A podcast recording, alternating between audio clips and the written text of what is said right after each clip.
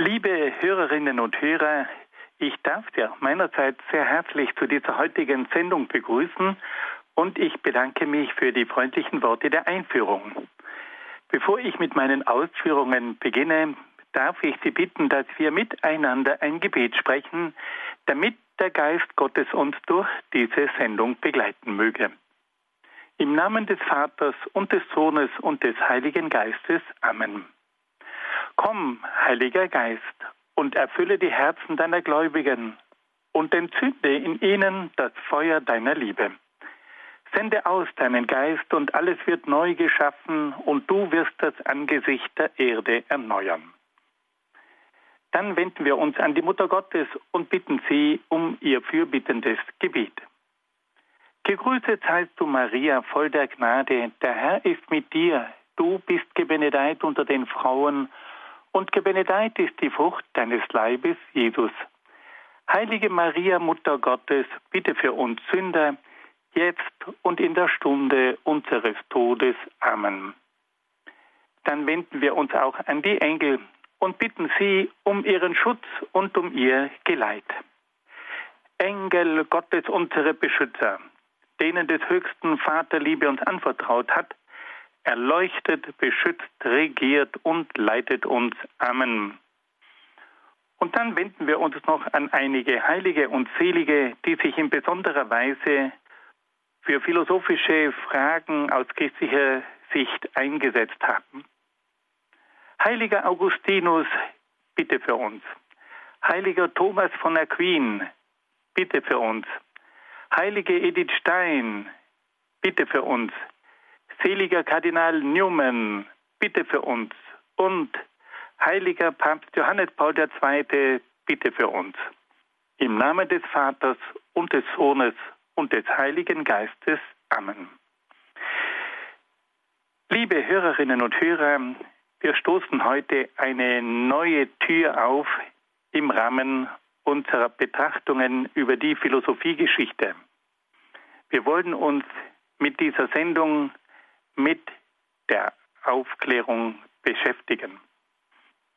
Bei der Aufklärung handelt es sich um eine philosophische Strömung des 18. Jahrhunderts. Die Aufklärung ist die philosophische Bewegung, die Europa am nachhaltigsten beeinflusst hat.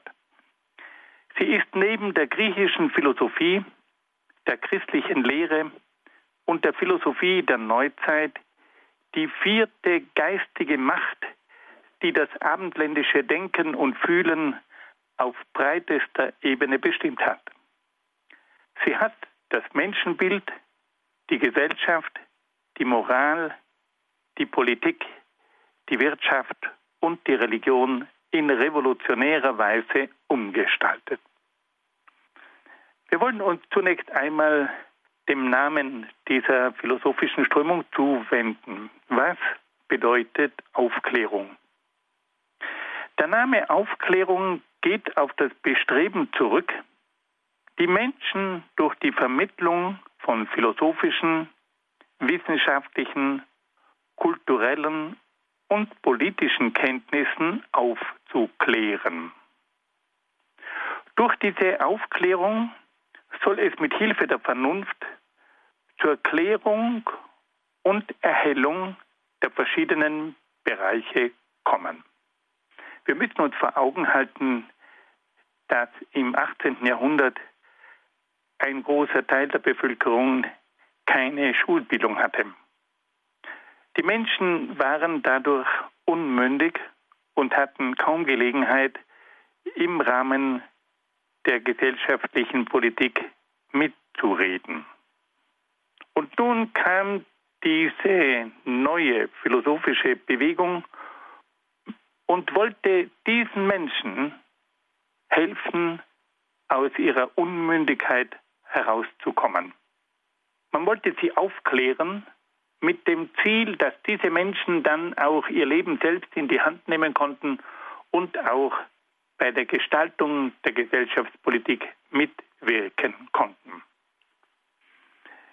Wir fragen uns dann auch, wo sind die Wurzeln dieser aufklärerischen Philosophie? Die Aufklärung hat ihre Wurzeln bereits im Humanismus und in der Renaissance des 15. und 16. Jahrhunderts.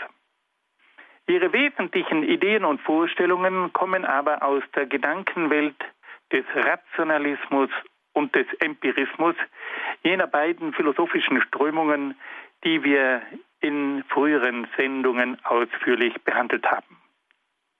Die Aufklärung ist aber auch aus dem geistigen Kampf gegen die damaligen politischen Verhältnisse hervorgegangen.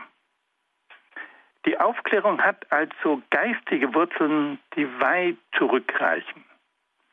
Sie hat ihren Ursprung aber auch in den jahrhundertelangen Kämpfen um eine gerechtere Gesellschaftsordnung. Die nächste Frage, die sich uns stellt, was hat die Aufklärung für Ziele? Das Ziel der Aufklärung ist zunächst einmal die Mündigkeit des Menschen. Die Aufklärung will den Menschen dazu ermutigen, sich seines eigenen Verstandes zu bedienen und sein Leben selbst in die Hand zu nehmen.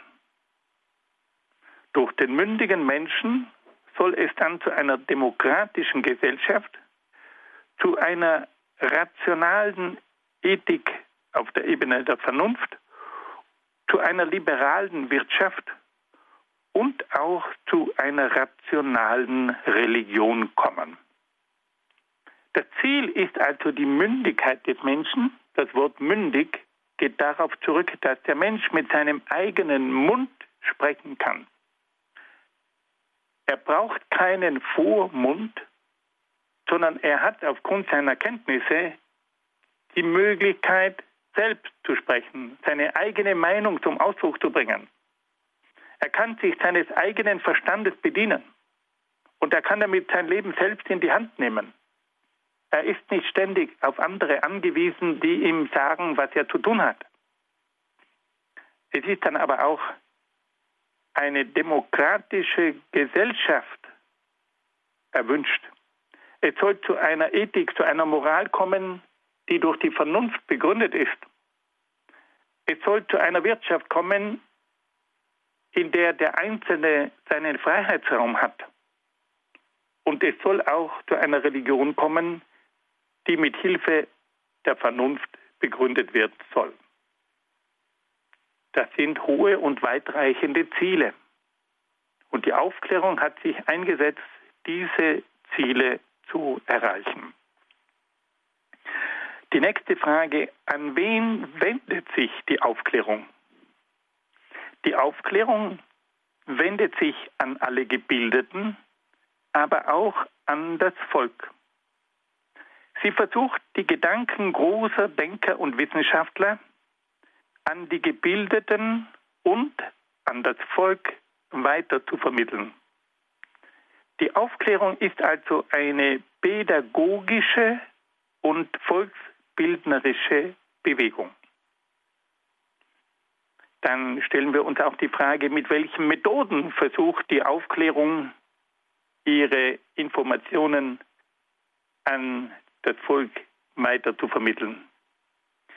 Die Aufklärung bedient sich verschiedener Methoden und Mittel, um ein bestimmtes Wissen und bestimmte Ideen an die Gebildeten und an das Volk weiterzugeben. Dazu gehören zunächst einmal sogenannte populärwissenschaftliche Schriften.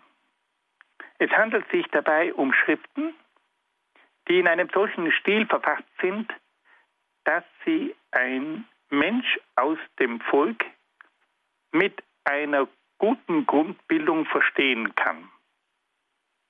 Es kommt also darauf an, dass man Bücher und Schriften verfasst, die dem Verständnis und einer mittleren Bildung des Volkes angepasst sind. Wenn man reine wissenschaftliche Texte dem Volk zum Lesen gibt, dann ist das Volk überfordert. Wenn man aber populärwissenschaftliche Schriften, wo die Wissenschaft dem Verständnis des Volkes angepasst ist, Wenn man solche Schriften weitergibt, dann können alle diese Schriften lesen und nehmen damit die neuesten wissenschaftlichen und philosophischen Theorien auf. Also der erste Weg waren die populärwissenschaftlichen Schriften, in denen die neuen wissenschaftlichen und philosophischen Theorien in allgemein verständlicher Weise dargestellt wurden. Dann gab es auch die berühmten Enzyklopädien. Die Enzyklopädien sind eine Reihe von Lexika, in denen das gesamte Wissen in alphabetischer Reihenfolge dargestellt ist. Viele von uns haben eine kleine Enzyklopädie zu Hause oder wir haben ein Lexikon. Und da stehen alle wichtigen Dinge aus einem Fachbereich drinnen. Und wenn wir eine Enzyklopädie haben, dann handelt es sich hier um eine Reihe von Lexikas, in denen das gesamte Wissen einer Zeit enthalten ist. Es ist nicht das Fachwissen einer Zeit, sondern das Grundwissen einer Zeit. Viele von uns kennen zum Beispiel die Enzyklopädie des Brockhaus. Im Brockhaus kann man nachschauen. Da ist das gesamte Grundwissen einer Zeit enthalten. Und auf diese Art und Weise kann man mit Hilfe einer solchen Enzyklopädie, aber auch eines Lexikons, verschiedene Grundkenntnisse nachschauen. Und auf diese Art und Weise sind die Enzyklopädien und die Lexikas eine ganz wichtige Hilfe für die Vermittlung von Grundwissen an das Volk. Dann hat es noch eine weitere interessante Einrichtung gegeben.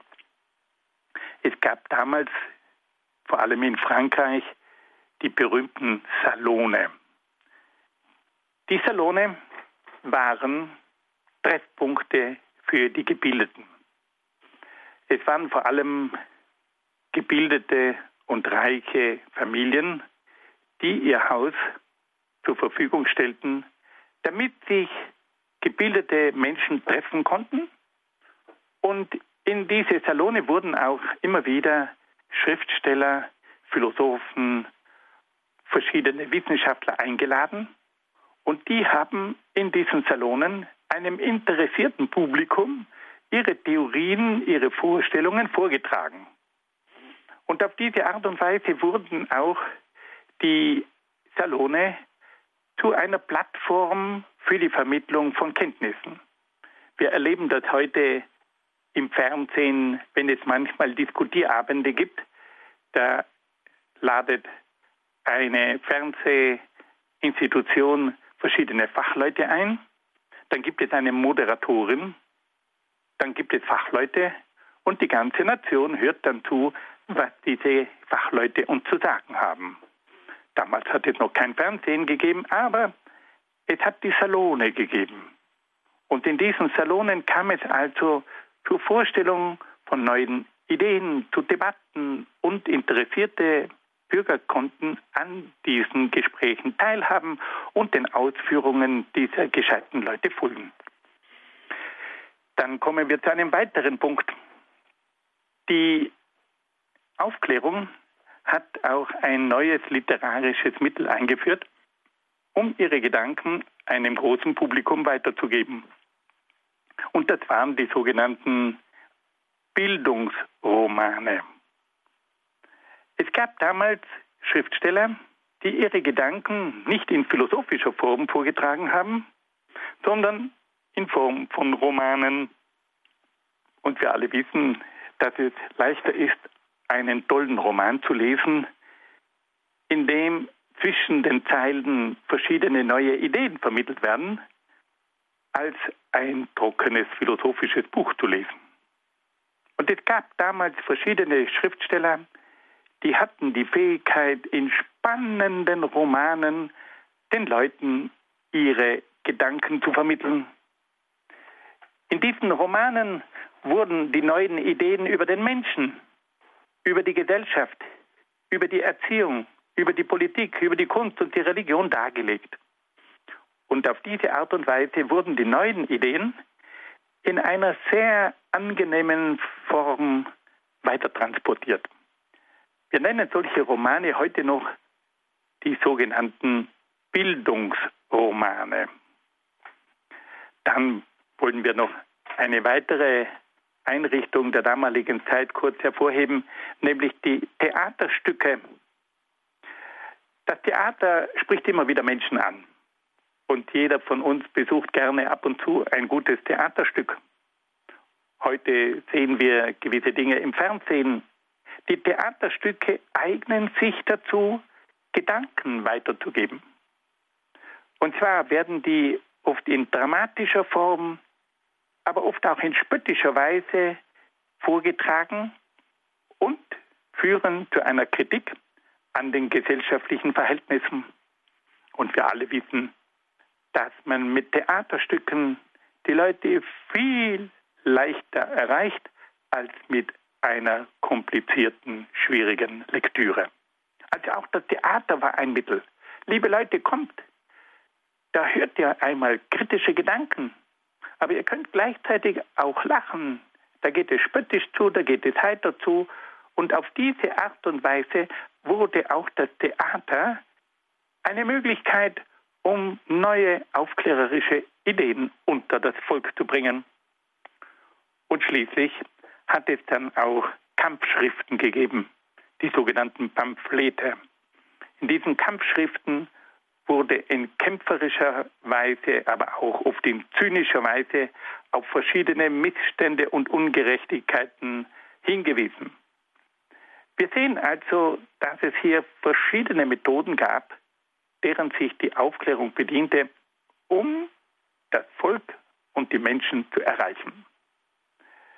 Aus dieser Aufzählung der verschiedenen Medien geht hervor, dass die Aufklärung nicht nur eine Bewegung von Philosophen und Wissenschaftlern war und ist, sondern dass an ihr auch die Schriftsteller und Künstler einen ganz entscheidenden Anteil haben.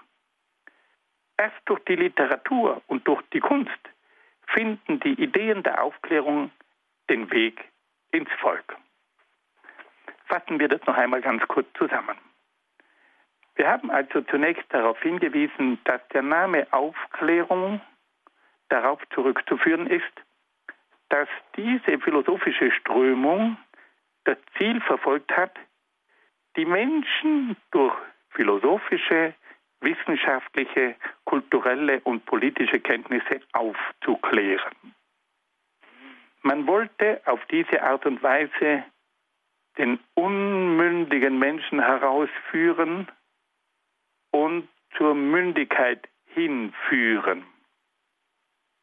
Der Mensch sollte imstande sein, selbst zu denken, selbst zu sprechen, selbst sein Leben zu gestalten. Das Zweite, die Herkunft der Aufklärung hat eine lange Vorgeschichte.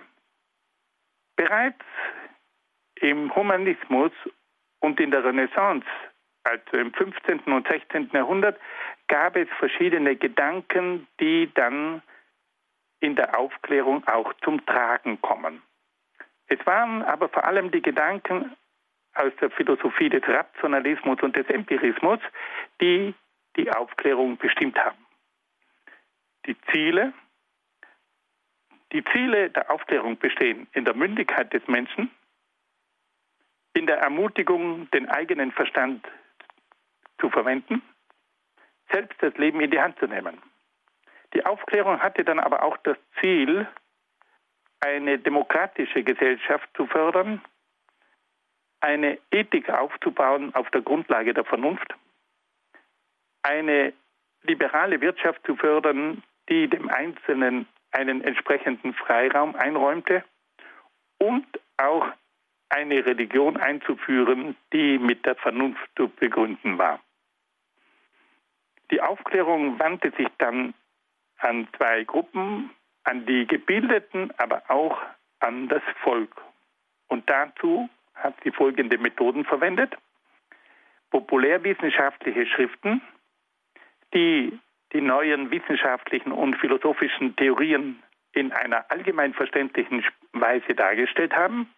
Dann die Enzyklopädien und die Lexika, in denen das gesamte Grundwissen der damaligen Zeit in alphabetischer Weise dargelegt war.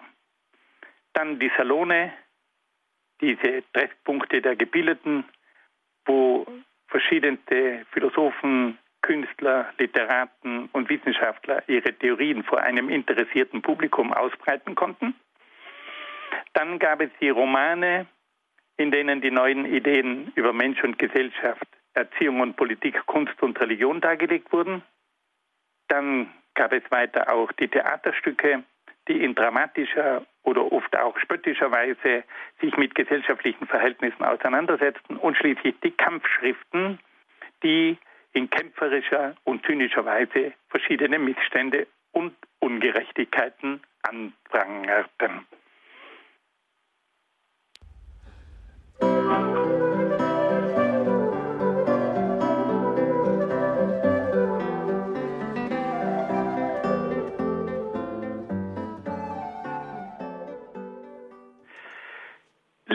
Hörerinnen und Hörer, nach dieser kurzen Einführung im Hinblick auf die Entstehung der Aufklärung wollen wir uns nun den verschiedenen Grundzügen der Aufklärung zuwenden. Es ist immer sehr wichtig, dass man sich eine klare Vorstellung von den Grundzügen einer philosophischen Strömung aneignet. Man kann nämlich die verschiedenen philosophischen Denker nur dann knacken, wenn man eine Vorstellung von den Grundzügen einer Philosophie hat. Und deswegen ist man immer gut beraten, sich zunächst einmal zu fragen, was will denn eigentlich diese philosophische Strömung? Welche grundsätzlichen Standpunkte vertritt sie denn in den verschiedenen Bereichen, damit man dann mit diesen Vorkenntnissen sich an die Philosophen dieser Strömung heranwagen kann? Nun, wir beginnen unsere Grundzüge mit der Erkenntnislehre.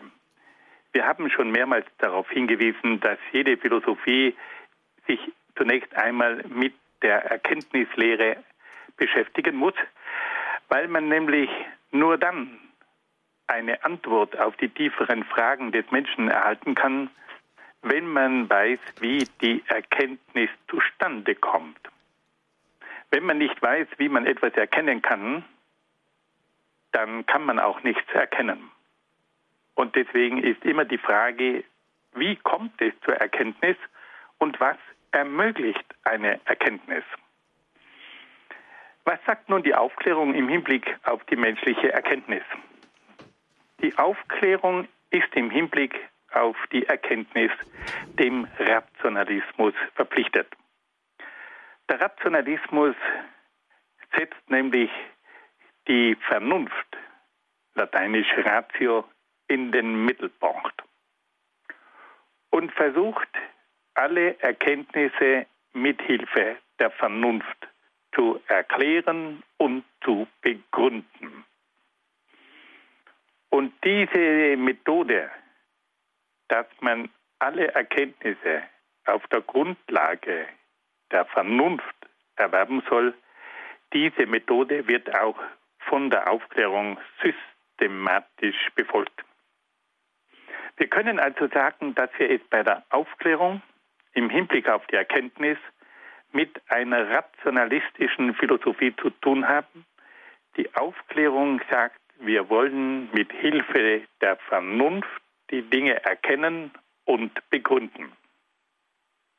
Im Zusammenhang mit diesem Glauben an die Vernunft entwickelt die Aufklärung auch ihren Fortschrittsglauben. Die Aufklärung ist der Überzeugung, dass es der Vernunft und der Wissenschaft in Zukunft gelingen wird, sämtliche Fragen und Probleme zu lösen.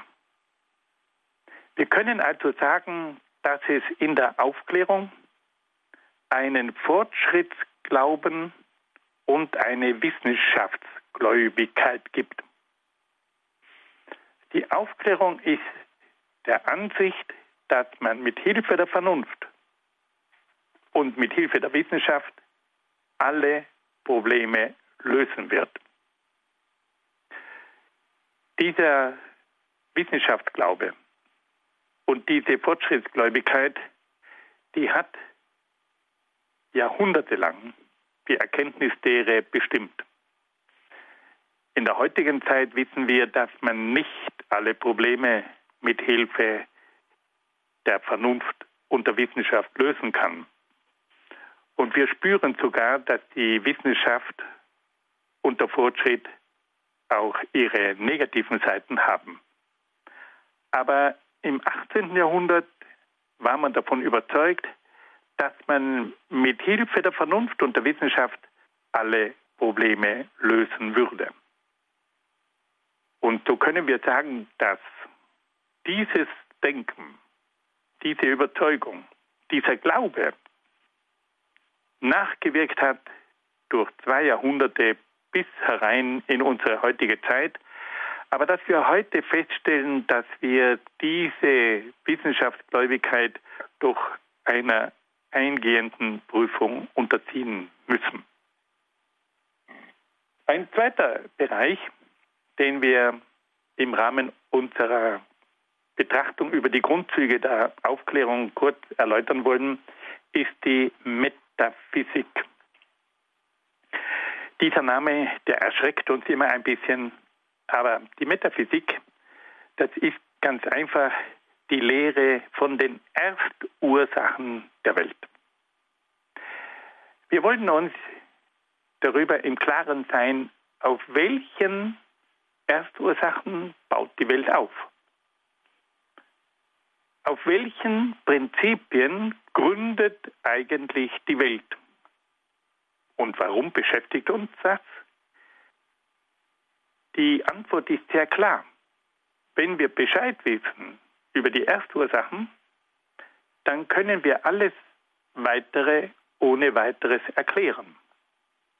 Wenn wir über die Prinzipien Bescheid wissen, dann wissen wir auch über die verschiedenen Dinge Bescheid, weil die Prinzipien uns eine erste Erklärung liefern und aus dieser ersten Erklärung folgen dann die weiteren Erklärungen.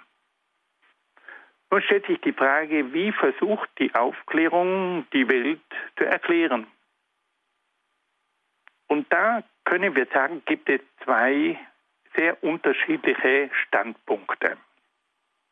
Die meisten Aufklärer waren der Ansicht, dass die Welt eine Schöpfung Gottes sei. Gott hat die Welt erschaffen und bestimmte Gesetze in sie hineingelegt, die den Ablauf des Weltgeschehens bestimmen. Die Welt ist nach Meinung dieser aufklärerischen Philosophen wie eine große Uhr, die von Gott gebaut wurde. Und nachdem Gott die Uhr gebaut hatte, läuft diese Uhr allein weiter. Gott wird also als die erste Ursache angenommen, aber Gott ist reiner Schöpfer. Gott erschafft die Welt, er legt die Gesetze in sie hinein, aber dann überlässt er die Welt sich selbst. Die Welt ist wie eine Uhr, die ein guter Uhrmacher baut, dann wird die Uhr verkauft und diese Uhr läuft dann ohne Uhrmacher weiter. Diese Weltanschauung, die Gott nur als einen Schöpfer betrachtet, nennen wir in der Philosophie den Deismus. In dem Wort Deismus steckt das lateinische Wort Deus drinnen, Gott. Gott ist die erste Ursache, er ist der Schöpfer. Aber dann zieht er sich zurück. Die Welt funktioniert dann für sich und ist unabhängig von diesem Schöpfer Gott. Liebe Hörerinnen und Hörer, Sie spüren, dass hier ein ganz anderes Gottesbild vertreten wird als etwa im christlichen Glauben. im christlichen Glauben ist Gott Schöpfer. Er ist dann aber auch Herr. Gott ist auch Vater. Und Gott ist auch der Herr der Geschichte. Und Gott setzt sich mit dem einzelnen Menschen über die Seele und das Gewissen in Verbindung. Gott zieht sich also nicht zurück, sondern Gott ist präsent. Gott ist nach wie vor da. Er zieht sich nicht zurück. Die Aufklärung hingegen oder gewisse Denker der Aufklärung haben also ein Gottesbild entworfen, bei dem nur noch der Schöpfer übrig bleibt. Der Mensch braucht sich um diesen Gott nicht mehr zu kümmern. Die Welt, diese Maschine läuft tadellos und deswegen kann sie auch ohne Gott existieren. Gott hat die Welt erschaffen, aber sich dann von ihr zurückgezogen. Dann gibt es noch einen zweiten Standpunkt, der von den aufklärerischen Philosophen vertreten wird, nämlich, dass die Welt einzig und allein durch die Materie erklärt werden kann. Die radikalen aufklärerischen Denker vertreten also ein materialistisches Weltbild. Sie gehen von einem ewigen materiellen Prinzip aus, aus dem sich die Welt entwickelt hat. Die Welt, die Pflanzen, die Tiere und der Mensch funktionieren nach mechanischen Gesetzmäßigkeiten. Auch das Denken des Menschen ist ein rein sinnlicher und mechanischer Vorgang. Daraus folgt, dass auch die Moral nur noch von sinnlichen Prinzipien, nämlich von Lust und Unlust abhängig ist. Wir sehen also, dass es bereits in der Philosophie der Aufklärung ein materialistisches Weltbild gibt, das die Welt nur mit Hilfe eines ewigen materiellen Prinzips zu erklären versucht. Fassen wir das noch einmal ganz kurz zusammen. Wir haben also gehört, dass die Aufklärung im Hinblick auf die Erkenntnislehre der Ansicht ist, dass die Vernunft und die Wissenschaft den Menschen zu einer klaren und auch logischen Erklärung der Welt befähigt. Dieser Glaube an die Vernunft und an die Wissenschaft hat zu einem Fortschrittsglauben geführt. Die Aufklärung war der Überzeugung, dass es der Vernunft und der Wissenschaft gelingen würde, sämtliche Fragen und Probleme zu lösen. Dann haben wir noch ganz kurz auf die Metaphysik hingewiesen. Bei der Metaphysik geht es um die Suche nach den Erstursachen der Welt, die es uns ermöglichen, die Welt zu erklären. Und da gibt es zwei Standpunkte. Der erste Standpunkt besagt, dass die Welt von Gott erschaffen worden ist, dass Gott in die Welt bestimmte Gesetze hineingelegt hat, die dann den weiteren Ablauf des Weltgeschehens bestimmen. Dieser Gott ist aber nur mehr ein reiner Schöpfergott. Dieser Gott zieht sich nach der Erschaffung der Welt zurück. Er greift nicht mehr in das Weltgeschehen ein. Und ein solches Weltbild, bei dem Gott nur mehr der Schöpfer ist, das nennen wir ein deistisches Weltbild. Dann gibt es noch einen zweiten Standpunkt. Und da können wir von einem materialistischen Weltbild sprechen. Verschiedene aufklärerische Denker vertreten den Standpunkt, dass man die Welt mit Hilfe eines ewigen materiellen Prinzips erklären könne, aus dem sich die Welt entwickelt hat. Die Welt, die Pflanzen, die Tiere und der Mensch entwickeln und funktionieren nach mechanischen Gesetzmäßigkeiten und auch das Denken des Menschen ist ein rein sinnlicher und mechanischer Vorgang.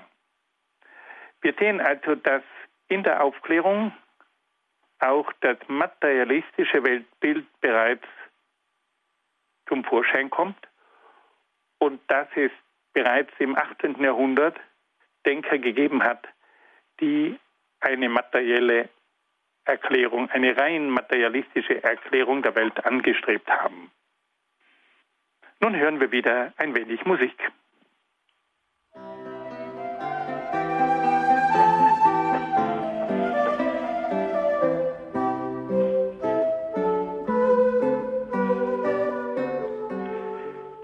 Liebe Hörerinnen und Hörer, wir wollen uns nun einem dritten Bereich zuwenden und da geht es nun ganz konkret um das Menschenbild. Welches Menschenbild wird von der Aufklärung vertreten?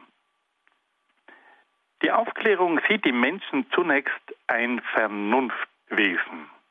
Die Vernunft befähigt den Menschen zu eigenem Erkennen, Wollen und Handeln. Der Mensch soll den Mut haben, sich seines eigenen Verstandes zu bedienen um auf diese Art und Weise seine Unmündigkeit zu überwinden. Mit Hilfe der Vernunft soll also der einzelne Mensch zur vollen Mündigkeit gelangen. Also der Mensch wird als Vernunftwesen gesehen und diese Vernunft soll das Erkennen, Wollen und Handeln des Menschen bestimmen. Und das Ziel ist, dass dieser Mensch als Vernunftwesen zur vollen Mündigkeit gelangt.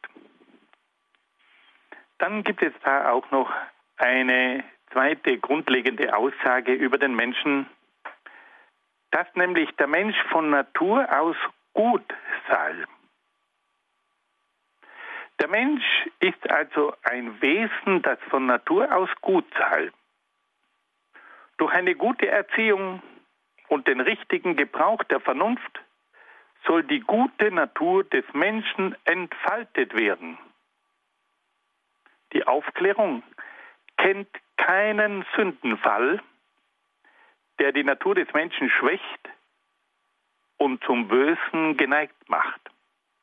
Alles Schlechte und Böse kommt nur durch eine falsche Erziehung, mangelnde Aufklärung und schlechte gesellschaftliche Verhältnisse zustande. Das ist ein interessanter, aber auch etwas problematischer Punkt. Der Mensch ist von Natur aus gut. Wir können sagen, dass der Mensch von Natur aus gut ist, aber er kann auch von Natur aus böse sein. Er kann segnen und fluchen. Er kann zum Leben führen und töten. Er kann gerecht sein und ungerecht sein. Alle diese Dinge gehören zum Wesen des Menschen. Diese Feststellung, dass es durch eine gute Erziehung und den richtigen Gebrauch der Vernunft zu einem guten Menschen kommen kann, die wollen wir gerne teilen. Wir wissen, dass der richtige Gebrauch der Vernunft und eine gute Erziehung entscheidend dazu beitragen, dass aus einem jungen Menschen etwas Gutes wird.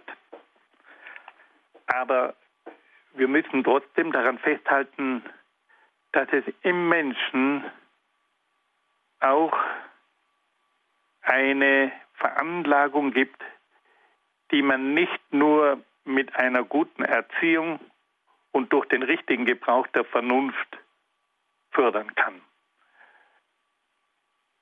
oder überwinden kann. Es gibt im Menschen auch das Böse. Es gibt im Menschen auch die Neigung zum Bösen.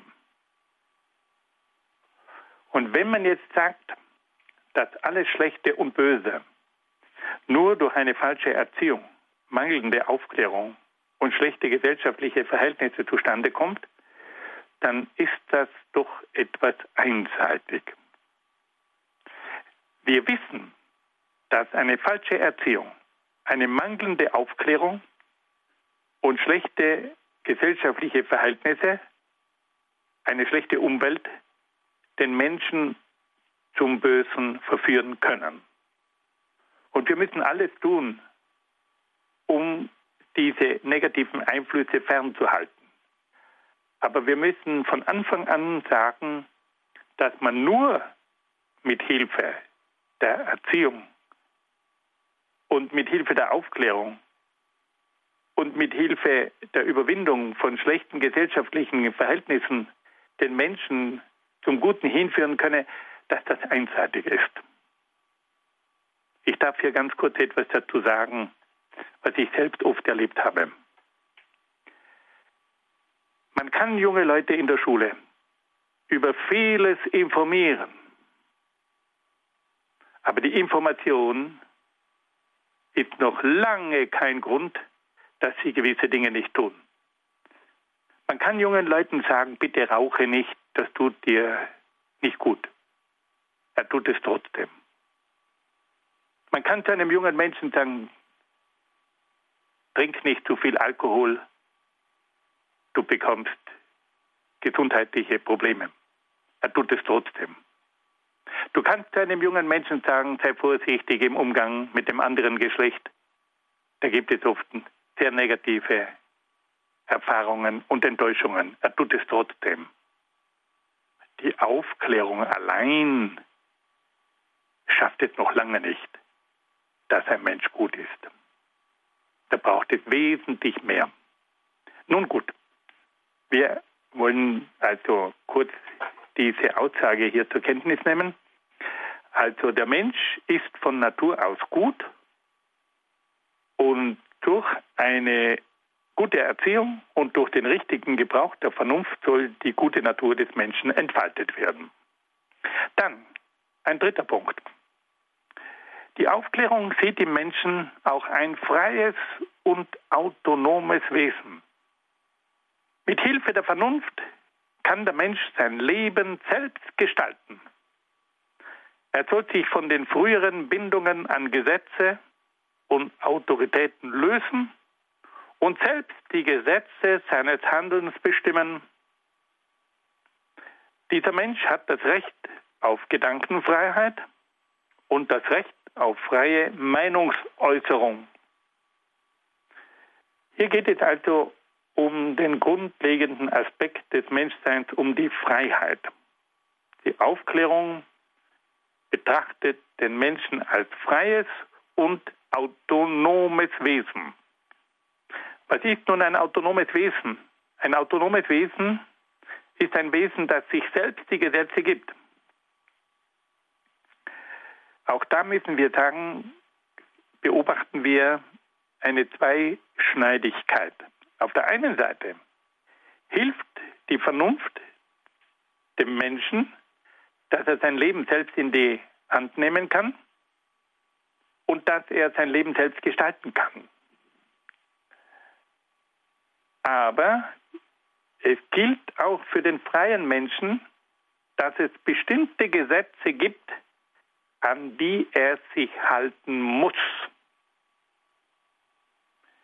Es gibt für den Menschen ganz bestimmte Vorgaben, die er nicht in Frage stellen darf, ohne sich selbst zu ruinieren. Die Freiheit ist das größte Gut des Menschen. Sie ermöglicht dem Menschen die Selbstentfaltung.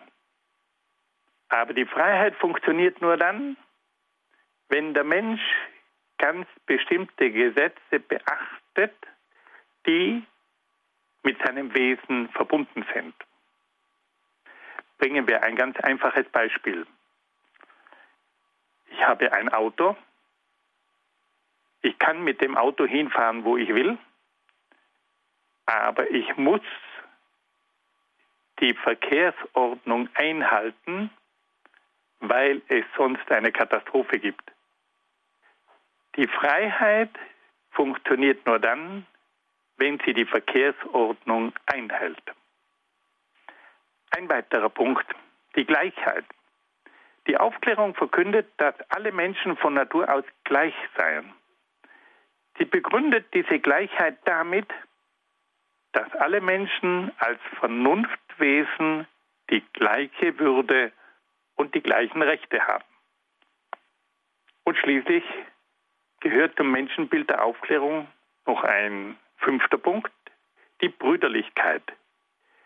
Die Aufklärung fordert eine allgemeine Brüderlichkeit unter den Menschen. Da alle Menschen demselben Menschengeschlecht angehören, sind sie untereinander Brüder und daher zur Brüderlichkeit verpflichtet. Sie sehen also, dass hier das Menschenbild sich auf fünf Punkten gründet. Der erste Punkt ist, der Mensch ist ein Vernunftwesen. Der zweite Punkt, der Mensch ist von Natur aus gut. Der dritte Punkt, der Mensch ist ein freies Wesen. Der vierte Punkt, alle Menschen sind aufgrund ihrer Geistnatur, ihrer Vernunftnatur gleich. Und der fünfte Punkt ist die Brüderlichkeit.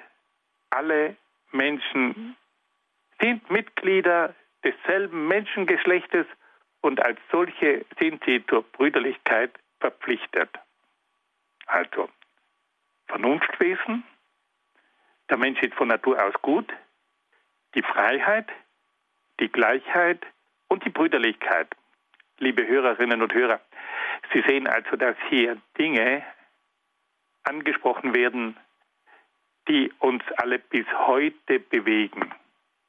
Dieses Menschenbild hat unser Europa und auch die Welt zutiefst geprägt. Der Mensch soll seine Vernunft anwenden, um mündig zu werden. Der Mensch ist von Natur aus gut und soll durch die Erziehung und durch den richtigen Gebrauch zum Guten erzogen werden. Der Mensch ist ein freies Wesen. Der Mensch ist aufgrund seiner Vernunftnatur von der gleichen Würde wie alle anderen Menschen. Und der Mensch ist zur Brüderlichkeit aufgerufen. Da geht es, wie wir das heute nennen, um die Solidarität. Das sind Aussagen, die wirken tief hinein und die wirken auch heute noch nach. Nun kommen wir zu einem weiteren Punkt. Da geht es jetzt um die Ethik bzw. um die Moral. Wie versucht nun die Aufklärung die Ethik zu begründen? Die Aufklärung ist der Ansicht, dass die Moral mit Hilfe der Vernunft, aber auch des Gewissens zu erfolgen hat. Die Aufklärung sieht also in der Ethik vor allem ein moralisches Verhalten, das durch die Vernunft begründet wird. Die Vernunft erkennt die Notwendigkeit von ganz bestimmten Werten, die dann von allen Menschen eingehalten werden müssen. Die Aufklärung anerkennt aber auch bei gewissen Denkern das Gewissen als eine ganz maßgebliche Kraft und Macht im Menschen. Es ist allerdings das persönliche Gewissen, das oft nicht übereinstimmen muss mit dem Gewissen der anderen. Dann hat die Aufklärung noch einen weiteren ganz wesentlichen Punkt. Sie sagt, dass das moralische Verhalten des Menschen sich am Eigenwohl und am Allgemeinwohl orientieren muss. Der Mensch darf also nicht nur an sein eigenes Wohl denken, sondern er muss immer auch darauf achten, dass sein Verhalten dem Allgemeinwohl dient und nützlich ist. Wir sehen also, dass die Moral nicht nur eine Sache der Vernunft ist und nicht nur eine Sache des Gewissens ist, sondern auch des Allgemeinwohls. Und das ist eine ganz, ganz wichtige Aussage. Das Verhalten des Menschen ist eine Sache der Vernunft, eine Sache des Gewissens, aber auch eine Frage, ob das Verhalten dem Allgemeinwohl entspricht und dem Allgemeinwohl nützlich ist. Die Aufklärung vertritt auch den Standpunkt, dass es für eine Ethik, für eine Moral keine religiösen Normen und Gebote braucht. In der Aufklärung beginnt bereits diese Vorstellung einer Moral, die von Gott abgekoppelt ist. Es genügt, dass wir mit Hilfe unserer Vernunft, unseres Gewissens und durch das Wissen um das Allgemeinwohl die Grundwerte der Moral festlegen. Gott wird gewissermaßen beiseite geschoben. Es gibt keine übernatürliche Ethik mehr, sondern nur mehr eine rein natürliche Ethik. Bei einer übernatürlichen Ethik handelt es sich um eine religiös begründete Ethik. Bei einer natürlichen Ethik handelt es sich um eine Ethik ohne Religion, die nur mehr auf der Vernunft, auf dem Gewissen und auf dem Allgemeinwohl aufbaut. In der Aufklärung hat es dann allerdings auch schon manche Denker gegeben, die eine hedonistische Ethik vertreten haben. Das Wort hedonistisch geht zurück auf das griechische Wort hedone. Und hedone bedeutet Lust. Und eine hedonistische Ethik ist also ein moralisches Verhalten, das vom Lustprinzip bestimmt wird.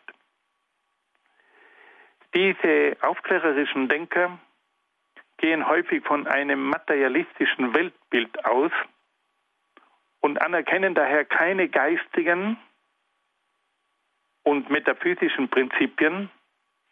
Und auf diese Weise bleiben nur noch die sinnlichen Prinzipien von Lust und Unlust als Grundlage der Moral übrig.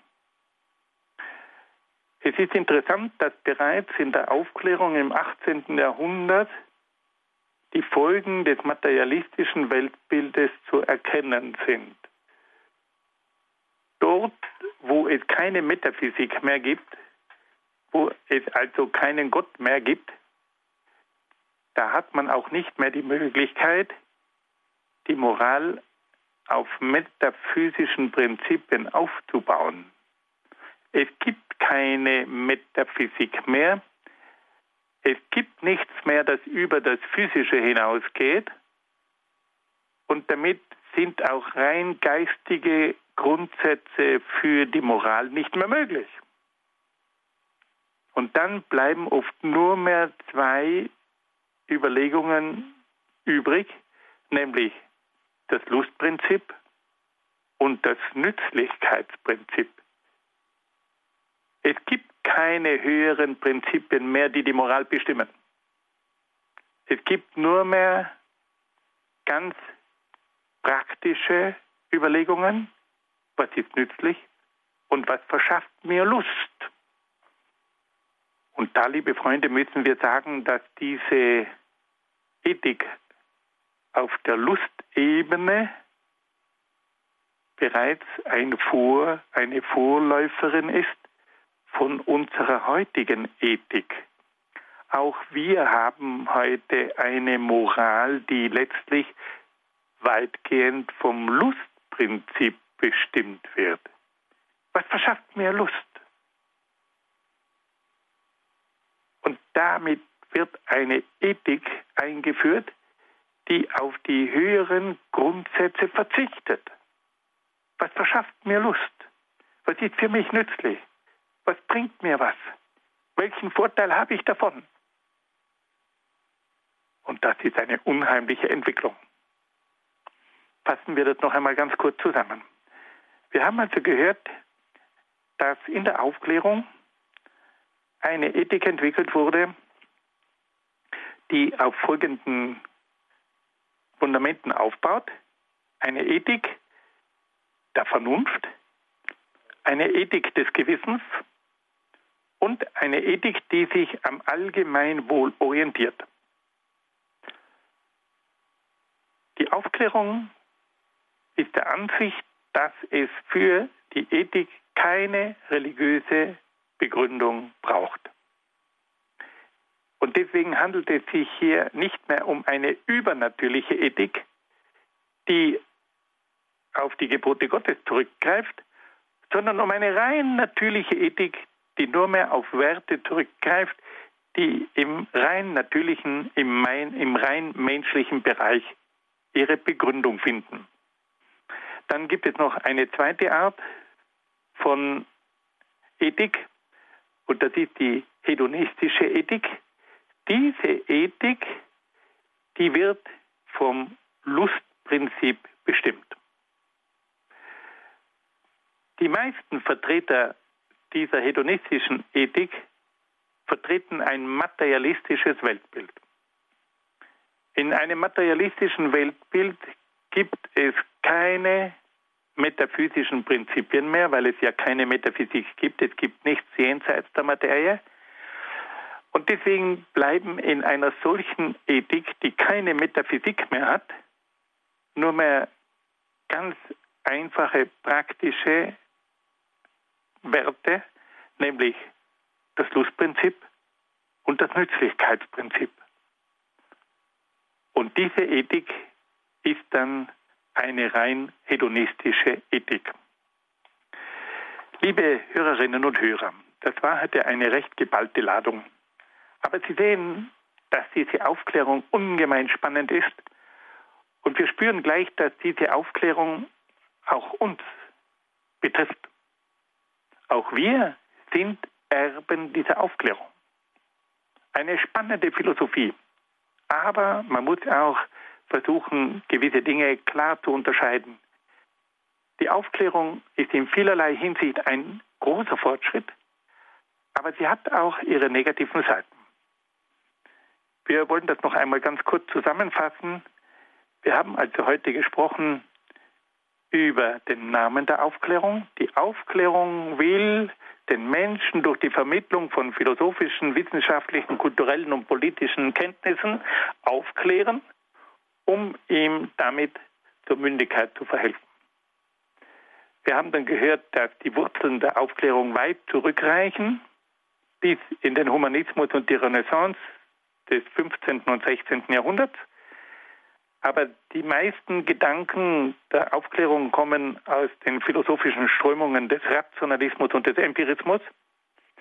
Dann haben wir gehört, die, Ziele der Aufklärung sind vor allem zwei. Erstens die Mündigkeit des Menschen und zweitens eine demokratische Gesellschaft. Wir haben dann auch gehört von den verschiedenen Methoden, die die Aufklärung anwendet, um ihre Kenntnisse an die Menschen zu vermitteln die populärwissenschaftlichen Schriften, die Enzyklopädien, die Salone, die Bildungsromane, die Theaterstücke und die verschiedenen Kampfschriften. Dann haben wir auch noch ganz kurz gehört, wie die Erkenntnislehre begründet wird. Die Erkenntnislehre baut auf der Vernunft und auf der Wissenschaft auf. Dann haben wir gehört von der Metaphysik, der Aufklärung, da gibt es zwei Standpunkte. Einmal das theistische Weltbild, die Welt geht zurück auf eine Schöpfung Gottes, der sich dann aber nach der Schöpfung zurückzieht. Der zweite Standpunkt, ein materialistisches Weltbild, die Welt lässt sich erklären durch ein ewiges materielles Prinzip. Dann haben wir auch noch kurz auf das Menschenbild hingewiesen. Da gibt es fünf verschiedene Punkte. Erstens der Mensch als Vernunftwesen. Zweitens, der Mensch ist von Natur aus gut. Dann die wichtigen Punkte, die Freiheit, die Gleichheit und die Brüderlichkeit des Menschen. Und schließlich haben wir dann auch noch gehört von den zwei Modellen der Ethik. Einmal die natürliche Ethik, die auf der Vernunft, dem Gewissen und dem Allgemeinwohl aufbaut. Und das andere Modell, die hedonistische Ethik, die auf dem Lust Prinzip und auf dem Nützlichkeitsprinzip aufbaut. Liebe Hörerinnen und Hörer, ich sehe, dass die Zeit schon wieder einmal abgelaufen ist. Ich bedanke mich sehr, sehr herzlich bei Ihnen für Ihre freundliche Aufmerksamkeit. Ich wünsche Ihnen von Herzen alles Gute und Gottes besonderen Segen.